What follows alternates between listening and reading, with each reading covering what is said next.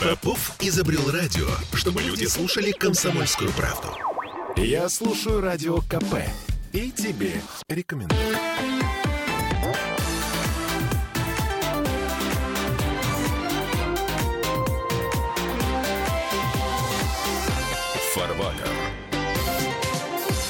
Что, кирпичи прилетели, да? Вместо грачей, потому что зима в Петербурге вместе с сосульками над нашими головами по-прежнему нависает развалинград. Ну, вы знаете, я все-таки должен выступить в защиту Питера сразу.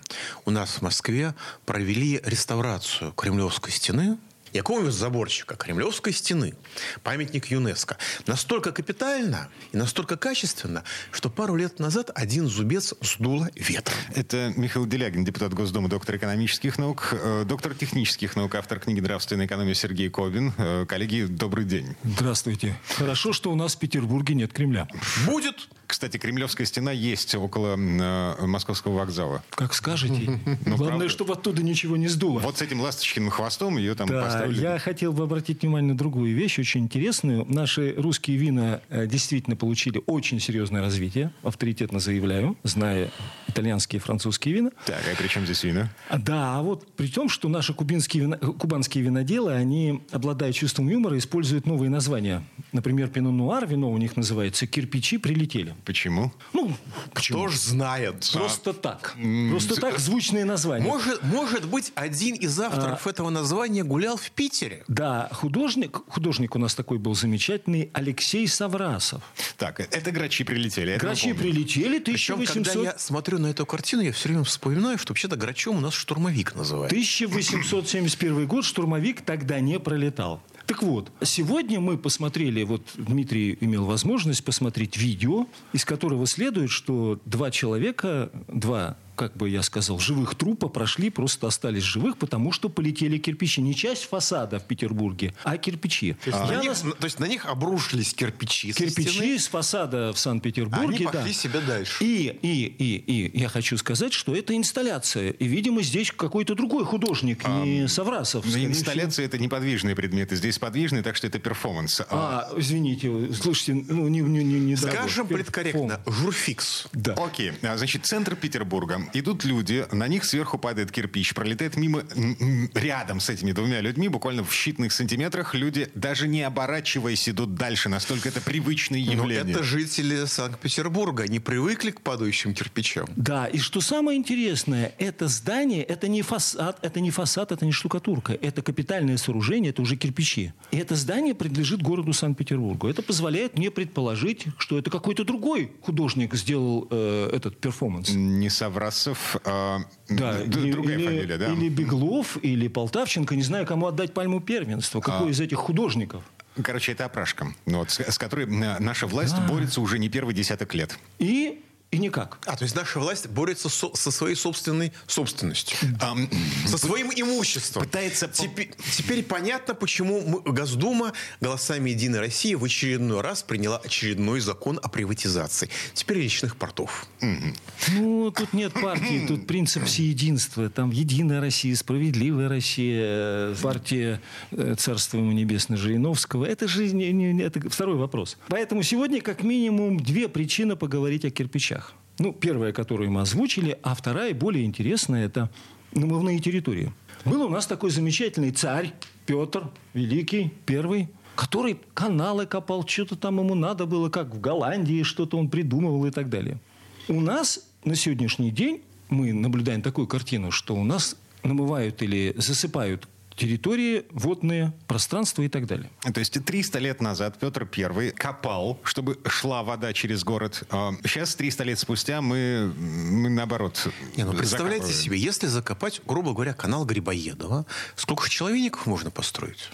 И не только. Я, вот я с инициативой хочу выступить. Михаил Геннадьевич, он, как всегда, э, опережает. Он же все-таки депутат, более опытный человек. Я бы, за- во-первых, стрелка Васильевского острова там можно насыпать тоже хорошо. Во-вторых, Зайчий остров, Петропавловка, там, а сколько можно построить дорогого, дорогущего жилья, и потом Петровский, Елагин, Каменный, там вот эти все протоки, их же можно засыпать. Их засыпав, мы можем там построить дорогую, это будет золотое жилье. А знаете, а если еще построить несколько а, охтоцентров, то еще несколько «Газпромов» можно перетянуть в Санкт-Петербург. Или, по крайней мере, надеяться на это.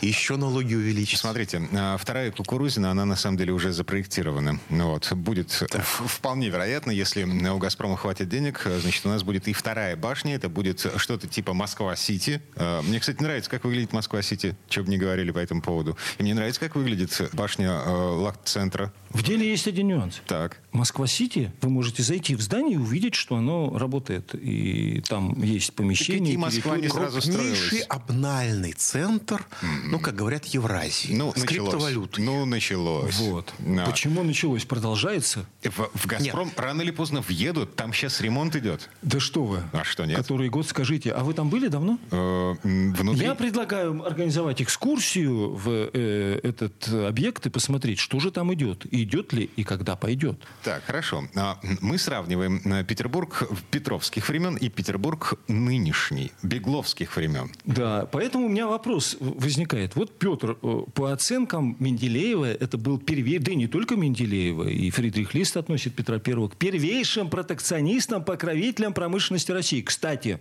кстати, с огромным уважением к Петру Первому относится, и он является для него примером, и э, Владимир Владимирович Путин, президент наш. Это прекрасно. Я тоже считаю, что Петр I – это первейший протекционист, первейший промышленник, который боролся за промышленность Российской империи. Он-то империю создал. Точно не Беглов и не кто-то другой. Но в чем проблема?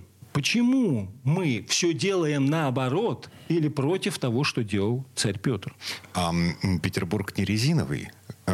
Здесь, здесь где-то нужно жить людям. Слушайте, давайте вопрос поставим по-другому. Значит, мы помним с вами, что в блокаду у нас осталось здесь полмиллиона, остальные выехали, очень многие погибли, светлая память. А совокупно было где-то 2,5 миллиона. И все территории, которые сегодня, то, что у нас есть сегодня 5 миллионов, 6 миллионов, я не знаю сколько по факту, да, это связано с тем, что а, в регионах, в Ленинградской области, в Тверской области просто нет промышленности, а нет промышленности, на Дальнем все Востоке, на Дальнем Востоке Везде. огромное количество людей с Дальнего Востока едет не на юга, а едет именно в Питер, потому что похожий климат. Вынужденная мера. А эта мера заключается в том, что нет промышленности. А промышленности нет, потому что кирпичи прилетели. Потому что в городе Санкт-Петербурге нет промышленных предприятий. Потому что они-то поселятся в дома, вопросов нет в эти так называемые человеники. Проснуться утром, а куда идти на работу-то? Расскажите это э, сотрудникам судостроительного кластера, расскажите это сотрудникам Кировского завода, силовых машин, вот этого всего. А на Кировском заводе сколько занятых? Сейчас я уточню. Я могу сказать порядка 6 тысяч, потому что я знаю историю, когда значит, попытались выписать огромное количество мобилизационных повесток. Меньше тысячи, но тоже очень много. А так вот, таких заводов несколько. На 7 или 5 миллионов человек. Проблема еще заключается в том, что современные технологии, э, они высокопроизводительные, трудосберегающие. Когда вы Здесь ставите современный завод, то там, где при советской власти работало 3000 человек, у вас работает, дай бог, 500 человек. Остальные ходят вокруг, щелкают зубами, потом уезжают в Питер или в Москву. Вот, когда мы уничтожаем промышленность, да, люди лишаются возможности жить там, где они живут. Им приходится убегать. Вот я сейчас был в Забайкальском крае. А, такое ощущение, что вы на пикнике в воздухе такой легкий привкус костра постоянный, потому что там ну, уголь, углем они отапливают. А газ туда тащить неинтересно, потому что там промышленности ликвидировали всю реально ликвидировали всю промышленность. А угольщики, поскольку они ориентируются на экспорт угля, они поставили цену, конечно, не экспортную, но приближенную к экспорту, к экспортной. И по такой цене электричество покупать не имеет смысла вообще. Тем более, что можно через речку в Китае а, на порядок дешевле эту же электроэнергию получать. Это с одной стороны. С другой стороны, когда вы ставите современное предприятие, то вы понимаете, что там, где раньше одно предприятие обеспечивало работу и город, сейчас таких предприятий должно быть пять, а то и шесть. А в справочнике Брагауза и Фрона открывалось 30-50 промышленных предприятий ежегодно только в Петроградском или в Петербургском промышленном районе. Кстати, вы вспомнили про завод Кировский. Вчера вечером мне позвонил Мы с ним беседовали, директор этого завода, который закончил читать нашу книгу «Нравственная экономия», mm-hmm. отзывался, да, и мы с ним пообщались. И вот к какому выводу мы в очередной раз пришли, что нужна тотальная промышленность, то есть ассоциация национальных производительных сил. Не просто сборка чего-то. И он прекрасно это понимает, и человек стремится всей душой к тому, чтобы наша промышленность развивалась не только на одном заводе. А у нас там полтора завода, и мы охаем, ахаем, у нас что-то есть. Нет ничего, к сожалению. А если это есть, давайте это увидим в практической жизни. Что же производится в Петербурге? Фактически ничего. Если вы назвали два завода, то я вам назову. А где Светлана? Нет, Светлана. Министерство, которое было радиоэлектронной промышленности и промышленные товары этого, где они? Их нет. А, значит, что делает Петербург с точки зрения трамвая? А было предложение Швейцарии сделать скоростной трамвай, поставить сюда завод, оплатить этот завод, получить заказ и отдать это все в собственность города. Почему не взяли-то? Так швейцарцы не обналичивают, придурки, понимаете? Не воровать, дают ребятам, не, не дают ребятам э, разогреться. Нет, Сергей, Викторович, Сергей Викторович, я все-таки должен назвать предприятие, которое стало городообразующим, а при советской власти не было. Все-таки есть у нас направления, которые развиваются уверенно. Это правда. Это морги и кладбище. Вот в этом месте паузу поставим. Я прошу прощения, и крематории. Да, крематории – это высокие технологии. А, на нас реклама наступает. Мы вернемся через пару минут.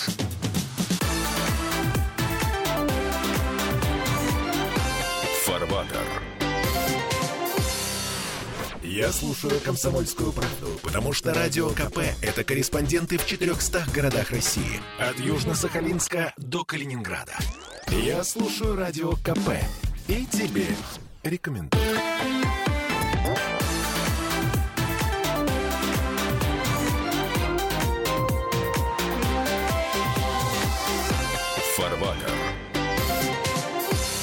Вернулись в петербургскую студию радио «Комсомольская правда». Я Дмитрий Делинский, Сергей Кобин, доктор технических наук, автор книги «Нравственная экономия», Михаил Делягин, доктор экономических наук, депутат Госдумы. А в предыдущей четверти часа, ну так слегка нахулиганили. У нас градообразующее предприятие в Петербурге, оказывается, крематорий. А разве нет? Спасибо. Это истинная правда. Знаете, Не, мне несколько правда. питерцев Не надо. это рассказывали на протяжении нескольких месяцев в разных обстоятельствах. Так что, знаете, это очень популярный в городе бизнес, очень уважаемый бизнес. Могу сказать, что в Москве это один из самых уважаемых бизнесов. А, Дело Голунова мы хорошо помним. Да, я хотел бы обратить внимание и задать несколько вопросов, и вместе нам на них ответить. Вот, а почему нужны новые территории? Почему только жилищное строительство? Почему 2023 год прогнозирует обвал цен на недвижимость? А от чего зависит стоимость жилья и ренты? И вообще, что такое рента? А главное другое. Вот вчера мы на соборе обсуждали, один господин выступал и говорит, дайте нам строитель, как бы. Казалось, нет. А дайте нам ставку полтора-два процента, уж тогда мы жилье построим по ипотеке, иначе мы строить будем плохо и так далее. Потому что у нас на один рубль 25 рублей мы, смежники с нами работают. Я говорю, прекрасно. Я тут же задал вопрос. Я говорю, товарищи, я говорю, я вот так слышал, что 5-7 лет назад у вас было 75% иностранного в структуре вашей А себестоимости. сейчас 92,3 А сейчас 92. в, в технике, в, машин- в машинах и оборудовании, которое не Да, используют. умножаем, делим, складываем. Я говорю, так подождите, вы нам предлагаете дать вам дешевый кредит из бюджета для того, чтобы эти деньги, 22, там, 23 рубля, отправить в Китай, В Турцию, в Германию. Турцию, Германию, если везде. Возникает естественный вопрос. Ребят, а думать не пробовали? Думать, конечно, очень трудная работа. А как думать? Надо развивать промышленное производство, окон, дверей, лифтов и так далее. Все здесь. Что мы делаем? Ничего. Минуточку. В Подмосковье лифтовые заводы, в Серпухове, в Подольске, вот это все, ну, короче говоря, это все теперь российское. То есть это Так. иностранные компании, которые Так. производили лифты в нашей стране, они ушли, лифты теперь российского производства Так. полностью. Да что вы? Да. И электроника. Насчет электроники не уверен, но И сборка- запчасти. и А скажите, пожалуйста. Сборка-то а- российская, а конечно. почему там в шахту лифта-то упало два человека тут на медне? Не А, знаете? на- наверное, потому что лифта там не было. Да, нет, потому что их нет вообще, лифтов-то. Они бы купили, но их Есть нет. реальная проблема. Нехватка лифтов. Старые лифты выходят из строя, их нужно менять. Человейники строят лифты, нужно ставить.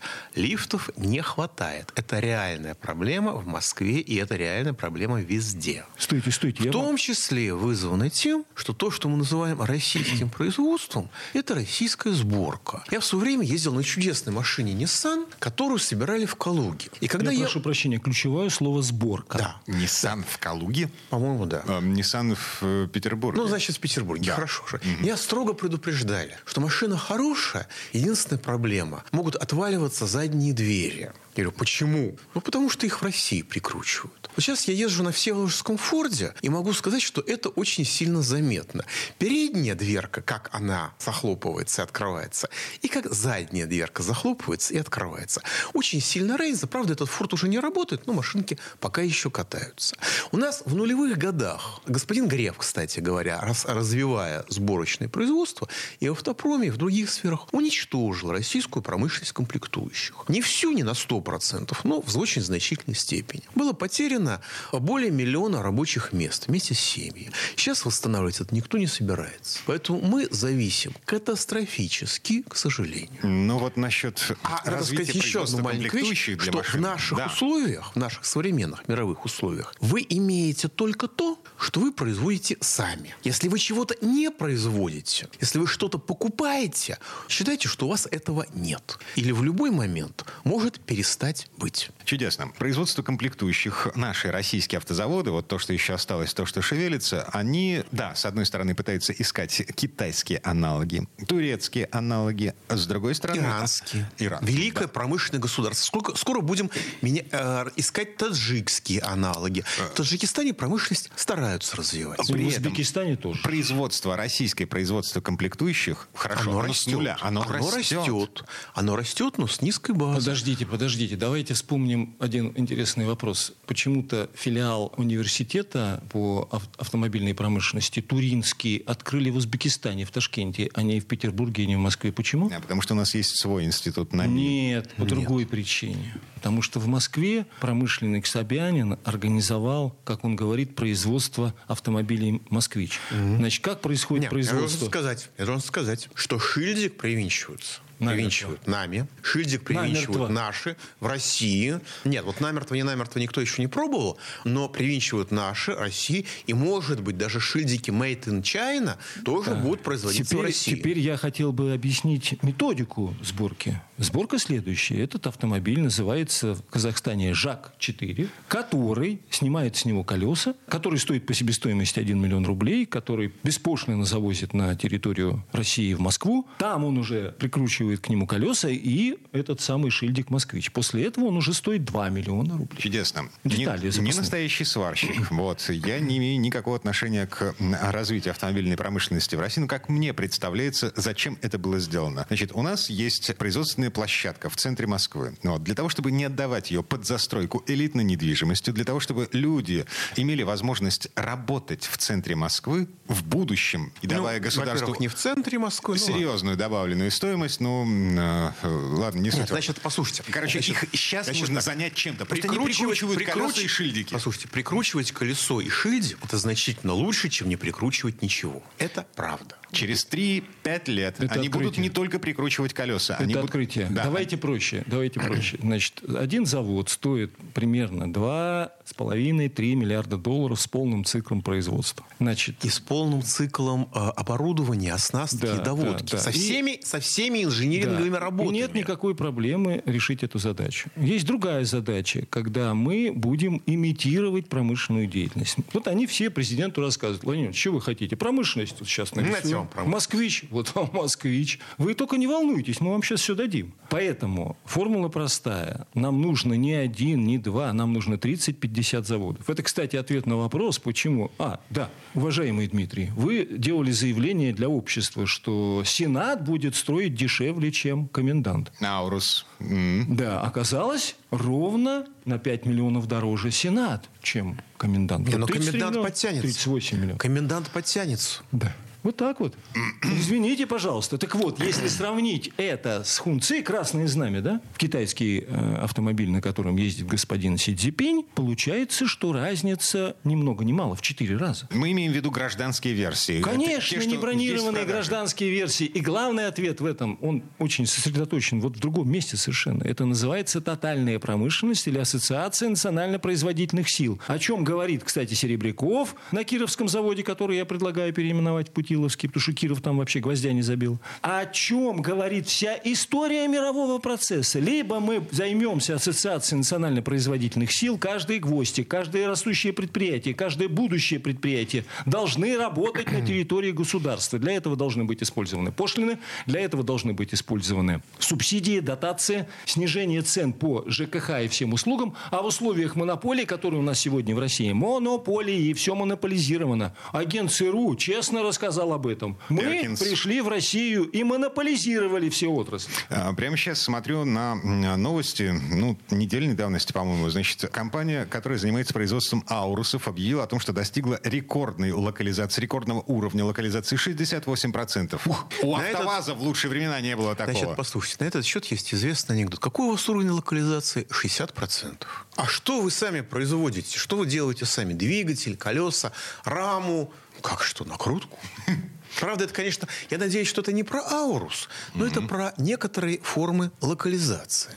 А что касается разницы в цене между аурусом и хунци, э, два русских слова, и китайская машина, и российская машина, два русских слова. Так э, в Китае на борьбу с коррупцией выделяют, как известно, кладбище, а у нас, как известно, выделяют а, десятки, если не сотни миллиардов. В этом И разница. отпускают в Италию. А, Коробку передач Ауруса производит в Москве. Рычаги, подвески и кулаки поставляет Магнитогорский МПТК. На электродвигатель Сарапульский завод «Секс». Инвертор, блоки управления фирма «Ителма». Турбонагнетатели и другие компоненты мотора производятся в Японии, Германии. Мультимедийная система в Китае. Это к вопросу об Так уровне почему же экономика Китая первая в мире, а российская экономика, как это сказать поинтеллигентней, Не очень. прострации? А, потому что, извините, Аурус это не массовая машина, а массовая машина АвтоВАЗ. А- Уровень локализации, который меньше 60%. А автомобиль, который красное знамя, это значит массовый. Но они он производят и массовый. массовые Он машины. массовый, потому что по определению Менделеева они довели до перепроизводства и дешевизны. А мы просто банально. Почему, кстати говоря, мы застройку-то,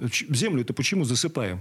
Почему у нас кирпичи-то полетели? Да потому что коррумпировано все до бесконечности. Пот- Потому что другого для них бизнеса нет. Нет промышленности. Надо дать исход в промышленность. И молодежи надо дать исход в промышленность. Об этом все известно. И олигархии нужно дать э, исход в промышленность. Их нужно вынудить заниматься промышленностью. И в этом ответственность президенту. Он-то этой работой занялся. Промыш... э, правительство этой работой не занимается. Вот почему они динамят Михаила Геннадьевича с его предложениями. Нет, простите, никто меня не динамит. Меня строго, в четко, четко, конкретно, строго установленные законы сроки послали в пешее сексуальное путешествие со всеми идеями Росси- развития российской экономики. вот. Зачем же развивать российскую экономику, когда у нас есть китайская, турецкая, таджикская. Но кому не нравится, можно развивать швейцарскую экономику. А, вот Чем мы занимаемся? Германскую экономику мы развивали, пока немцы не дали нам по рукам и не отказались от На этого 2 категорически. триллиона. Так, ам, вот сейчас мы пойдем в другое путешествие. На пару минут буквально вернемся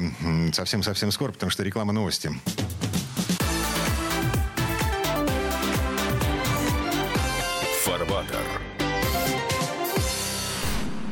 Я слушаю Радио КП, потому что здесь самые осведомленные эксперты. И тебе рекомендую.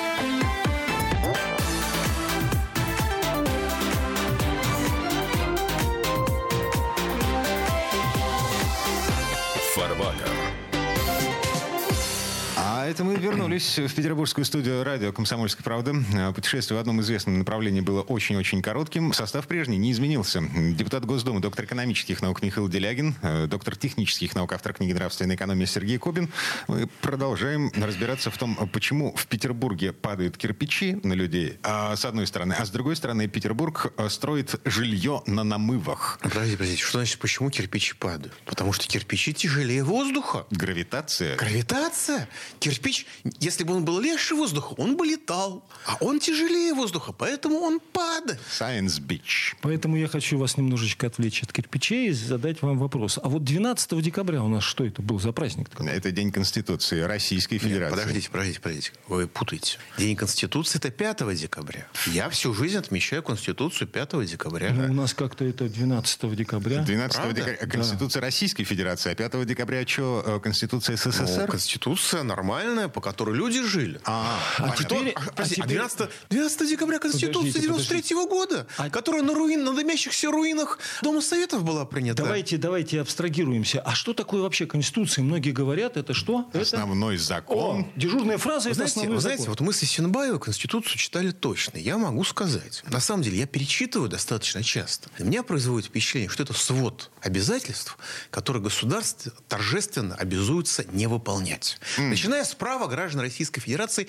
на жизнь. Да? У Сталина в сталинских лагерях во время войны немецких фашистов, пленных, которые пришли здесь убивать все, им там гарантировали жизнь. В том числе материальным снабжением. Пайка была сопоставима по калорийности с той, которая учитывается при расчетах сейчас, точнее, учитывалась несколько лет назад. Сейчас от этого отошли. Но ее гарантировали всем военным преступникам.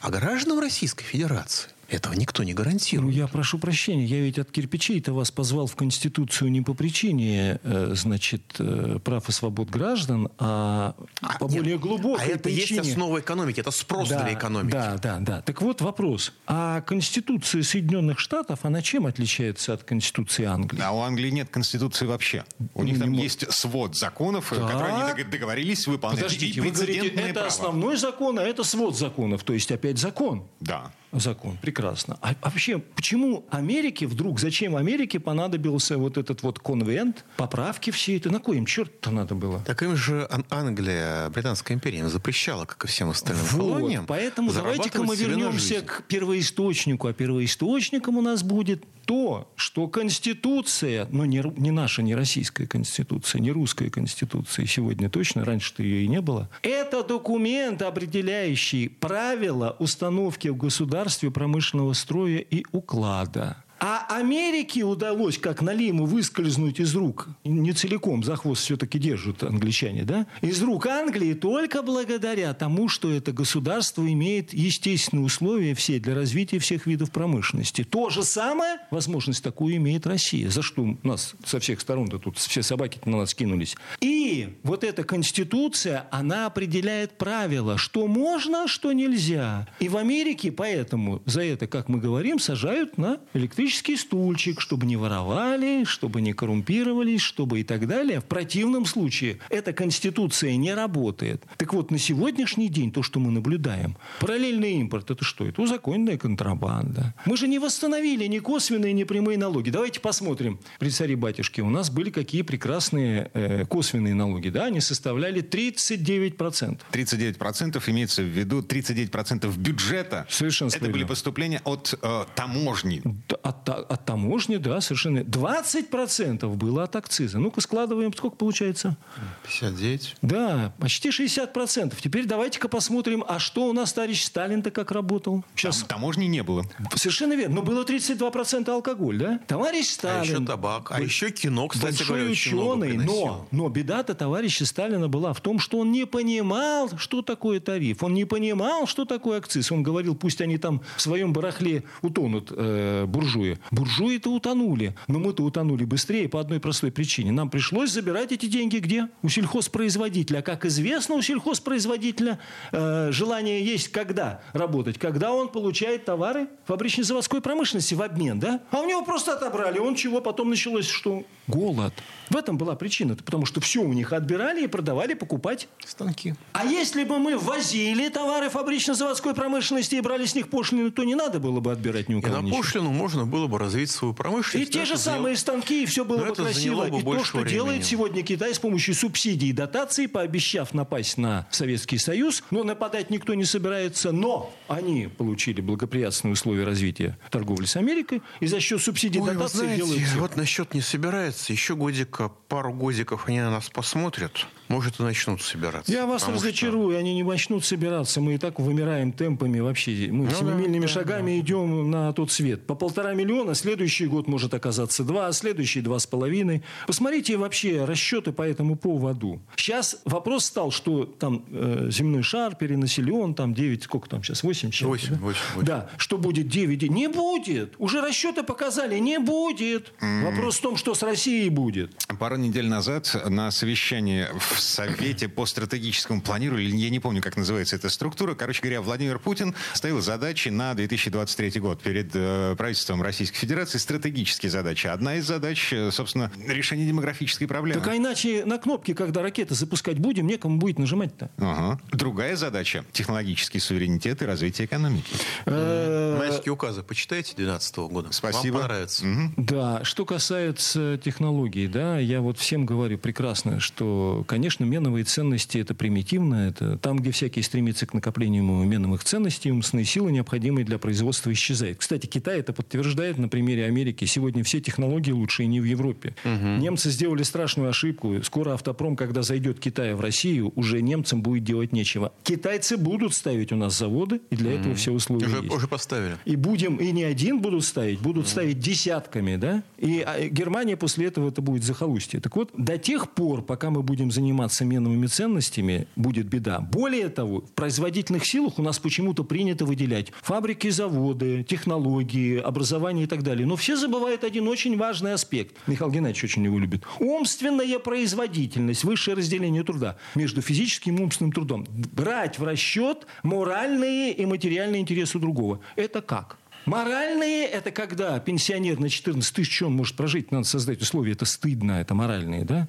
А материальные нельзя произвести чашку, ложку, самолет и так далее, если мы отдадим в угоду кучке дегенератов, а это кучка дегенератов, мы отдадим отрасли, которые находятся в разделе материальные затраты. Таблицу, э, значит, э, э, межотраслевых балансов. Короче, Ну, и, извините, и насчет кучки дегенератов, их совместимостью с высокими технологиями и технологическим суверенитетом. Вот у нас в ходе цифровизации совершенно лютые, чудовищные утечки информации. Страшно. так, а, Мне- были, были обычные мне штрафы, перед- вводят оборотные А штрафы. не поможет, потому что, понимаете, это наказание де-факто. Ну, обанкротится кто-нибудь, ну и что? Это вопрос уровня культуры. Вот мне сейчас в сети госуслуги пришло сообщение о разводе совершенно чужих людей со всеми их данными. А, они- а что мне его прислали? А бог его знает, что его мне прислали. Ну, захотелось и прислали.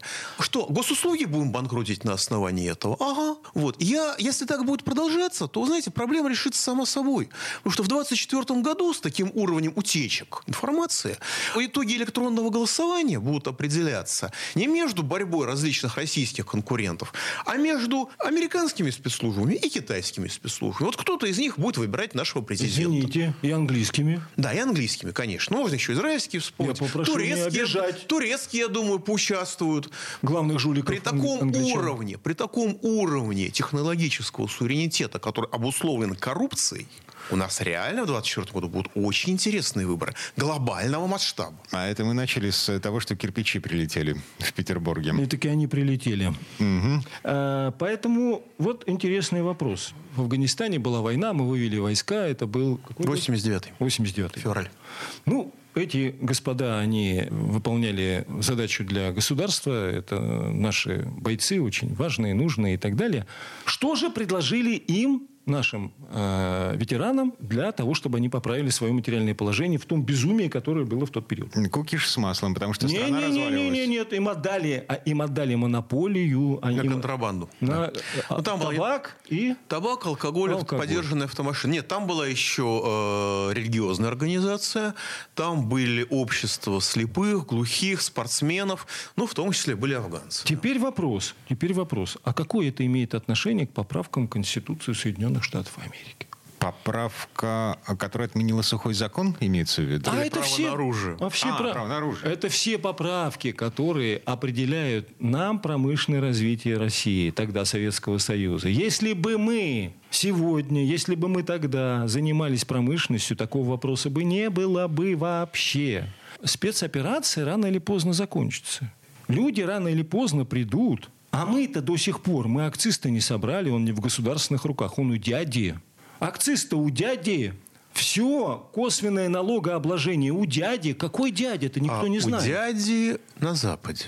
Ну вот. Кстати, когда столкнулись, э, пришли к выводу, что пенсионный фонд Украины находится там же. Мы хотим спросить, почему прилетели кирпичи? Да потому что умер Советский Союз и сто лет со дня его рождения. А вот что это был за союз и к чему надо стремиться, вот это очень интересный вопрос. Ну, это отдельная, совершенно отдельная тема для разговора. А, Уже в новом году, я думаю. Да, прямо сейчас мы уже все. Цигель-цигель, ай-лю-лю. А, Депутат Госдумы, доктор экономических наук Михаил Делягин, а, доктор технических наук, автор книги «Нравственная экономия» Сергей Кобин. Коллеги, с наступающим. Счастливо. Спасибо, всего доброго.